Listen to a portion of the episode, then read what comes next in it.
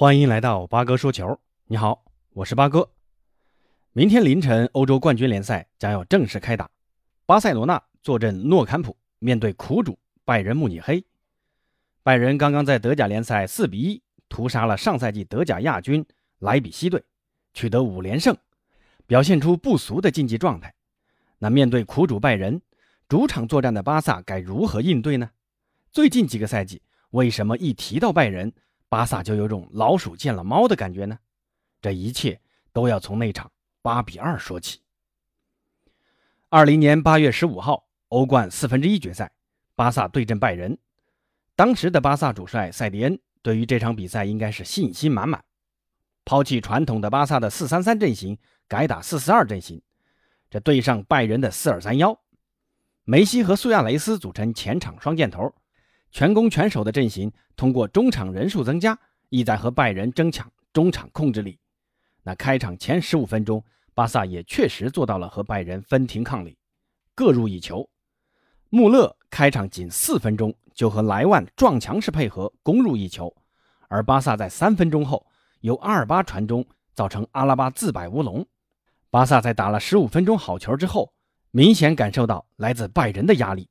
拜仁前场的反抢更为积极，在巴萨的三板斧砍下来之后，拜仁的球员明显适应了巴萨的战术，针对梅西的接球和突破采取了放倒战术。而且，巴萨唯一能出球的德容也让格雷茨卡去专门布防。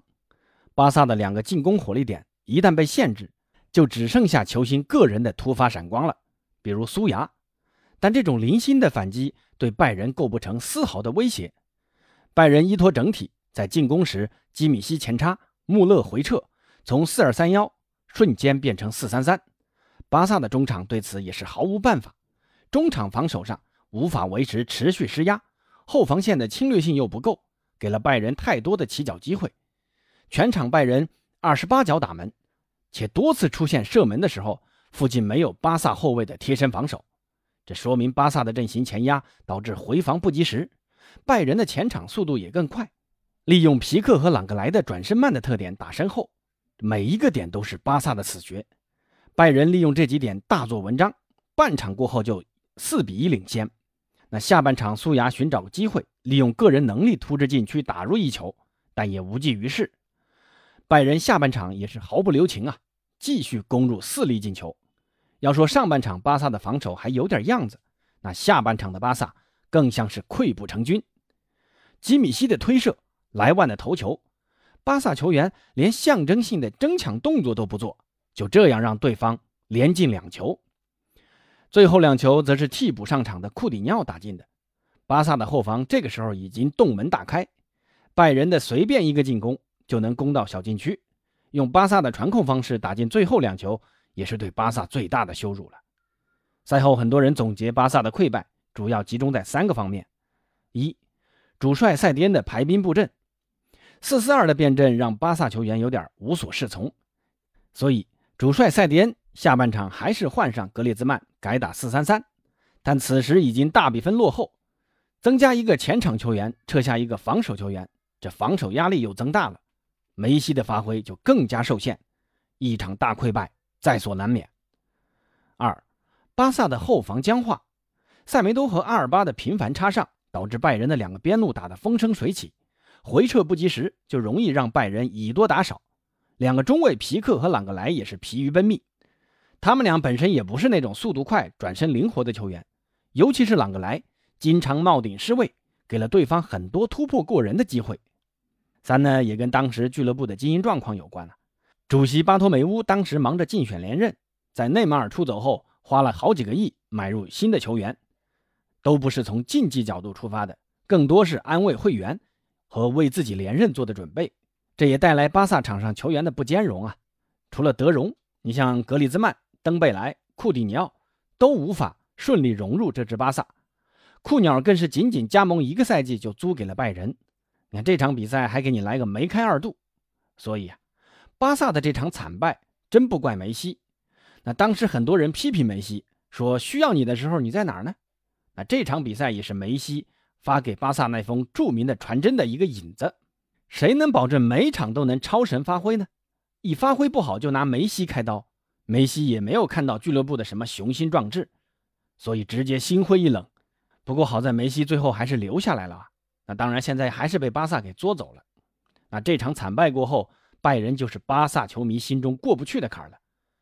这次欧冠抽签一结束，拜仁官推发文调侃巴萨：“欢迎来到 E 组，巴萨。”呵 呵哎，巴萨看到拜仁这两个字，估计腿肚子都要打颤吧。那说回今晚的比赛吧，咱们还是来做个简单的前瞻。这场比赛鉴于巴萨如今的阵容，巴萨的首发可以说不用猜了。科曼如果打四三三的话，守门员特尔施特根，后防线阿尔巴、皮克、加西亚、德斯特。可能存在的变化就是右后卫德斯特可能会让罗贝托或者明格萨来踢。中场呢还是布斯克茨、德容、佩德里。前场就更没得选了，德佩、卢克德容、布莱斯维特。那听说布莱斯维特受伤了，那小将德米尔有可能顶替他，实现自己的欧冠首秀了。不过这场比赛，巴哥预计科曼有一定的可能会改打三五二阵型。上周接受采访时，科曼就提到这个阵型问题啊。对于上赛季国米的三五二夺冠，科曼是赞不绝口。当然了，这个问题的前提是拉波尔塔说科曼的续约条件是必须坚持打四三三阵型。科曼对此进行了一个反驳。但这支巴萨如果跟拜仁打四三三，我猜想还是会输得很惨的。这中场的硬度跟人家就差得太远了，前场的球员拿球能力和梅西跟苏亚雷斯也没得比。把德佩封死，巴萨的半条命也几乎就交代了。拜仁这边嘛，估计还是坚持以我为主，继续他们的四二三幺。这个阵型非常适合现在的拜仁啊，攻守兼备。莱万的状态呢持续火热，巴萨的后防线能不能经受住这样的考验？真的很难说。想想一米八三的瘦弱的加西亚，面对莱万，这怎么防呢？上阿劳霍可能还有点机会防住莱万的头球轰炸。如果实在防不住莱万，巴萨这场还是要尽力限制穆勒和格纳布里的发挥。他们俩一旦起势，巴萨可能就真的没戏了。抓好防守逼抢的同时，也要学会打反击。基米希的习惯前插可以多利用一下。格雷茨卡一个人总覆盖不了整个诺坎普吧？这一点，相信科曼在这个星期的备战中肯定会做出针对性的训练。总之一点，这场比赛首先要避免主场惨败，不能再大比分输给拜仁了。其次，还是要实事求是啊。如今的巴萨不比从前了，打打防守反击也是可以理解的。这场攻肯定是要攻的，但回撤防守也得及时，争取个平局，可能是这支巴萨最务实的结果了。好。巴萨会在今晚的比赛给广大巴萨球迷奉献如何的表现呢？让我们共同期待一下。咱们明天会给这场比赛做个全面的复盘，欢迎朋友们的订阅收听。咱们明天见。